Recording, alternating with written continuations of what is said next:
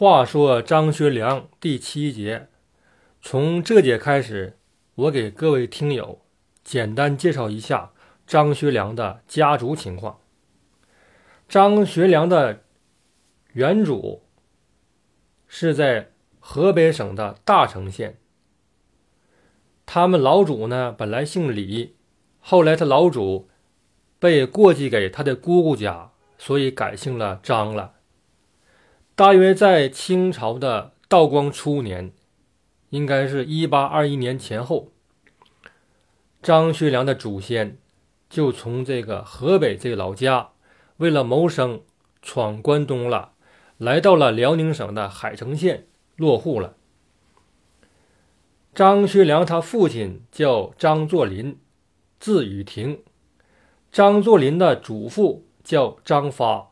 张发生了四个儿子，第三个儿子就是张有才。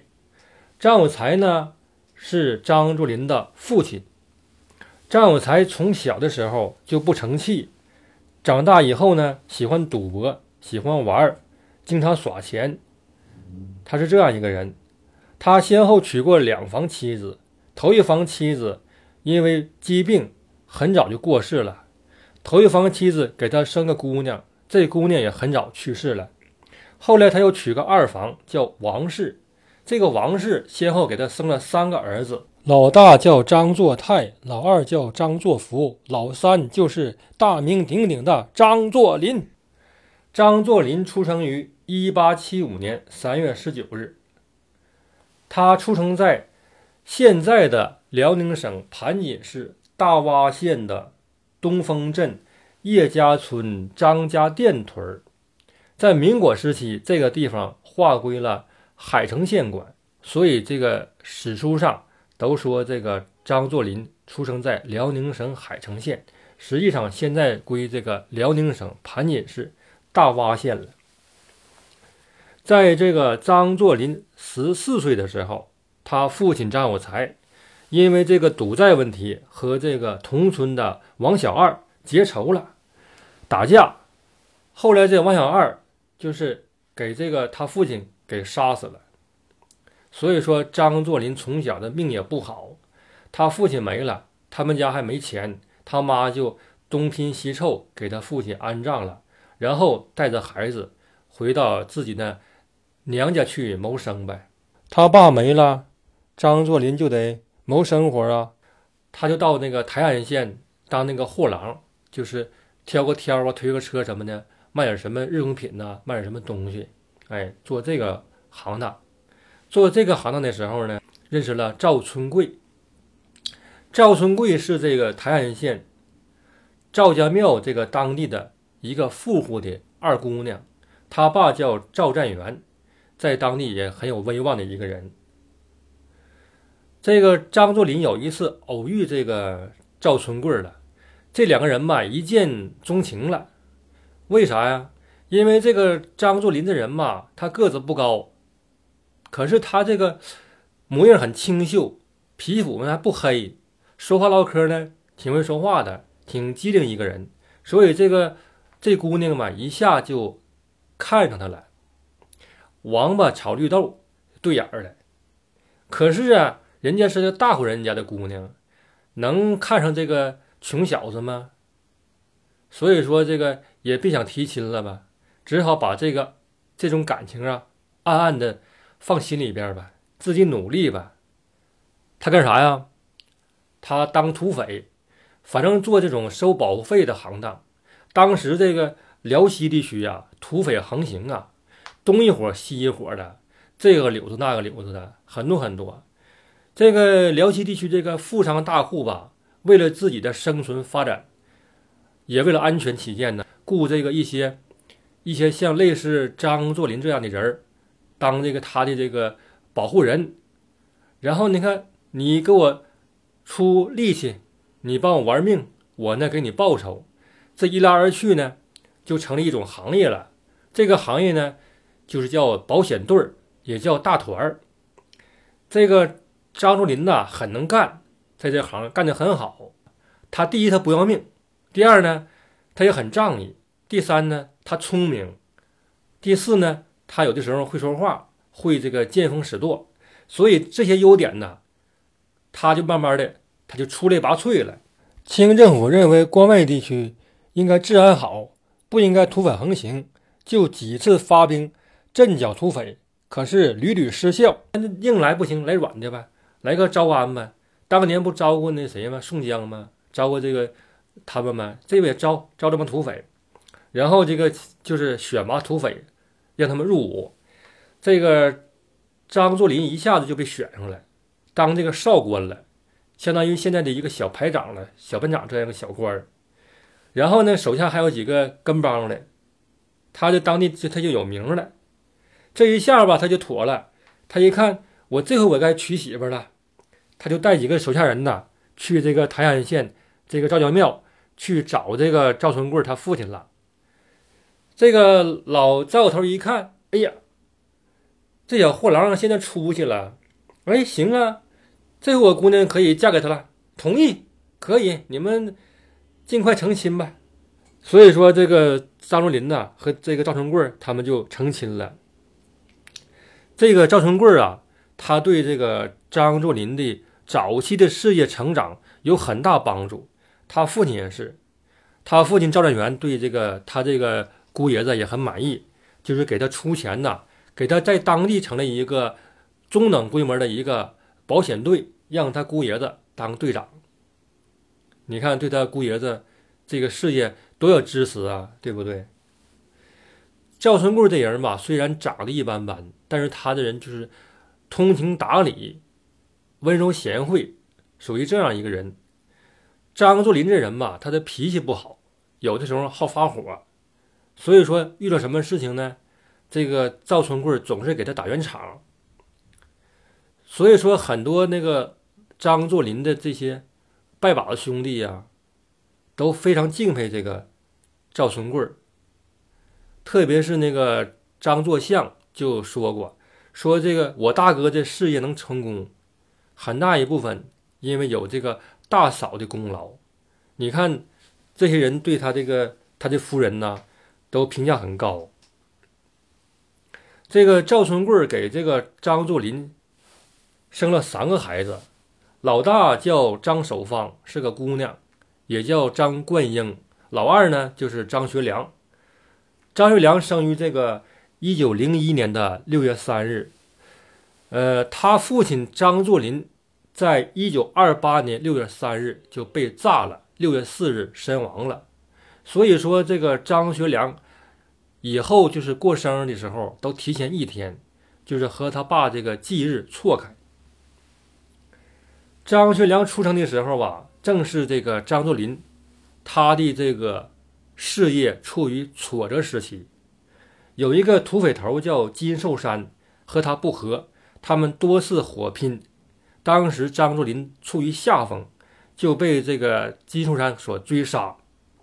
当时是他两个部下呀，一个背着他大姑娘，一个背着怀孕期间的他妻子。就夺命奔逃啊！因为这个他妻子怀着张学良呢，行动不便呢。这时候赵春贵马上就要分娩了，情况很危急呀。他的部下就把赵春贵背到了一个村子里边，正好是赵春贵的一个亲属家。这个期间，张学良就出生了。关于他的出生，还有一个版本，当时在逃跑途中。后边有追兵，这个时候这个赵存贵分娩了，然后这个张学良就生出来了。当时情况危险呐，也危急呀，马车也颠簸，这个张学良就头被磕破了，所以他头上落了一个疤痕。具体他这个出生地点，现在经过考证是在这个台安县，当时叫八角台，台安县九间乡鄂家村。张家窝棚屯儿，在那里出生的张作霖的事业吧一帆风顺，凭着自己的能力和手腕啊，直上青云，他家就搬到奉天了。呃，都说是糟糠之妻不下堂哈，可是这个张作霖呢，也有点喜新厌旧了，因为他这个大妻子确实是相貌平平，有点那个拿不出手了。这个时候，一个偶然机会，就遇见一个大姑娘，就叫卢寿轩。哎呀，这人太漂亮了！这个张作霖呢，一拍大腿，一定把她娶来。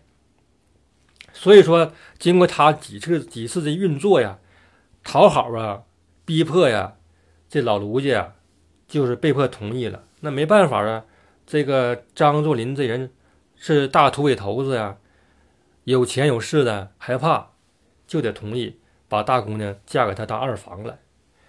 他大夫人赵春贵知道她丈夫有这好这口啊，也没办法啊，只能同意呗。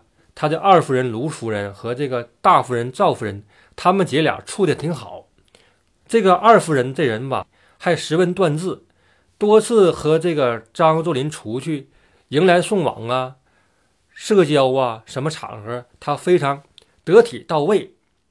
所以说，这个张作霖很喜欢他这个二夫人的。给他争光嘛，因为张作霖他不是喜欢这老二了吗？那自然这冷落老大呀，老大就有点慢慢就抑郁寡欢了，他们俩就分居了。这个赵夫人呢，就回到老家生活了，带着自己的小儿子这个张学明在老家生活。一九那个一一年的时候，他这个赵夫人就去世了，怎么去世的呢？当时这个有一次这个。张学明啊，有病了，可能是感冒。他带着他的小儿子啊，就到奉天去看他父亲，意思也是想给他儿子治治病什么的。可能是那天晚上，这个张作霖吧，就喝多了，喝多了，酒后呢，做什么事情就没有那个分寸了。当时这个赵春贵领他小儿子住在这个外屋，张作霖呢住在里屋。睡到半夜的时候，这小儿子哭了。大吵大闹啊，哭啼不止，有病了不是吗？可能是发烧了，然后给这个他爸给惊醒了。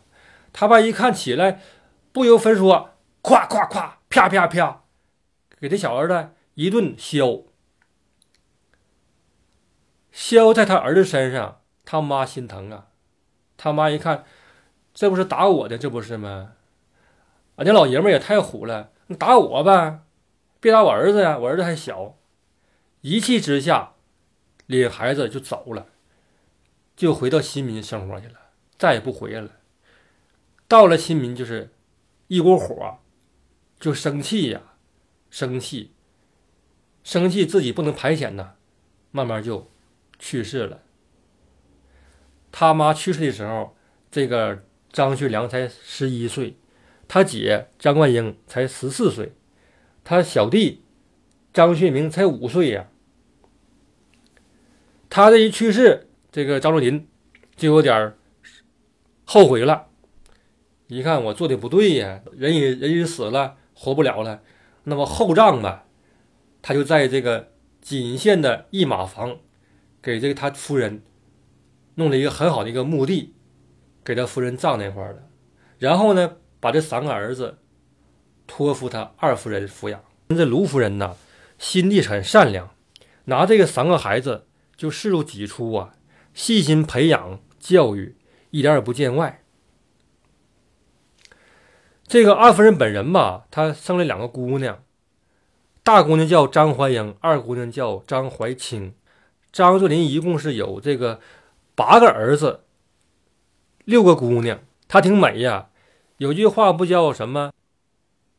英雄、宝马、美人吗？他全占了，先后娶过六个夫人。你说他风光不？太风光了。这个二夫人卢夫人呐，给他生了两个姑娘。但是啊，这个二夫人这性格也很柔弱的。这个张作霖的人呢，就为了自己的事业成功啊，他不惜牺牲自己儿女的个人幸福。他一律包办婚姻，哎，包办婚姻，包办婚姻这事儿吧，就是父母之命、媒妁之言，在中国古代、近代、民国时期太普遍了。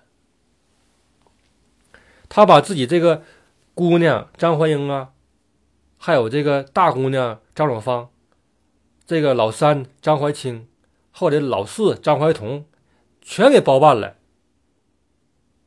包办了。大姑娘就是张守芳、张冠英，嫁给了什么呢？嫁给了黑龙江总总督鲍国清的儿子鲍玉才。这个二姑娘张怀英嫁给了内蒙古的一个王公的孩子，叫包布。三姑娘张怀清嫁给了这个张巡的儿子张梦朝。这个张怀彤嫁给了赵尔巽的儿子赵天赐。哎，只要是姑娘，全给包办婚姻，也不管你本人同不同意，我就这样式儿的。这个包办婚姻能幸福吗？不能幸福。大姑娘张冠英嫁给了鲍玉才，生活谈不上什么幸福，也就是平淡生活吧。后来鲍玉才也喜新厌旧了，他们就分居了。后来这个张冠英随他子女定居在北京了。卢夫人这俩姑娘不都包办婚姻了吗？生活的都很不如意呀。特别是这个大姑娘张怀英啊，嫁给内蒙古去了，经常回家，经常回来。经常回来一住住几个月再回去，一回来呢，他爸就骂他：“你又回来了呢，回去，让他回去。你看你都出嫁了，你老回这边干啥呀？收拾他。他郁郁寡欢的。他为啥他老回这娘家住，他不回那个蒙古呢？他不止因为蒙古那边的饮食习惯、生活和他不一样，主要她老公这个包布的人吧，他是傻子，真傻呀。”啥也不懂啊！你说一个女的，一个女人能愿意跟傻子生活吗？现在也也没人干呢，对不对？他这个二姑娘张怀清呢，命也不好。张慕朝吧，精神病，真是精神病啊！你说那生活咋过呀？所以也是这两个姑娘啊都不好。他母亲这个卢夫人呐，天天的也这个难受啊，难过呀，慢慢就吃斋念佛了，就是念佛啊。靠这个学佛，呃，排遣内心的寂寞吧，也给他俩姑娘这个做这个祈福吧。哎，后来过了很久，直到这个张作霖被炸身亡了，他们俩就都离婚了。大夫人赵春贵的这个小儿子张学明，他那个后来是国民党的中将呢，他是啊，他在解放前当过天津市的市长，他属于留学生，嗯，挺厉害人物，也了不起。建国以后，他在天津，天津的一个，他是民革的一个委员。一九八三年去世的。这个张学明先后娶过两个妻子，头一个叫赵夫人，给他留个姑娘叫张敏娥。张学明的二夫人叫朱洛云。朱洛云的父亲在当时的北洋政府是内务次长。在九一八事变之后，国人一律谴责。张学良卖国不抵抗，北平的一个大学教授马君武发表了一首打油诗：“造似风流朱武狂，翩翩蝴蝶正当行。温柔乡士英雄种，哪管东施入沈阳。”这里边那个赵四不用说，就是赵一荻；朱武就是朱洛云的五姐朱媚云。她经常与张学良跳舞，后来嫁给了张学良的秘书朱光木。其实张学良和朱媚云他们之间关系很正常，没有什么绯闻。那为啥马君武还写这样的诗来讽刺他呢？